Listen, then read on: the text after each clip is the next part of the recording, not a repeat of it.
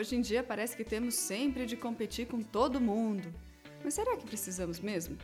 Que tal você competir com você apenas, sendo a sua versão aprimorada?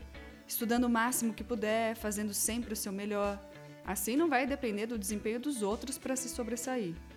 Hoje eu vejo as pessoas querendo ser iguais às outras, imitando, invejando, vivendo a vida delas. E para que tudo isso? Quando estivermos lá no fim da vida, do que será que vamos nos lembrar? Será do emprego maravilhoso, do status, das competições ganhas e bem entre aspas essas competições? Ou do bem que fizemos e recebemos?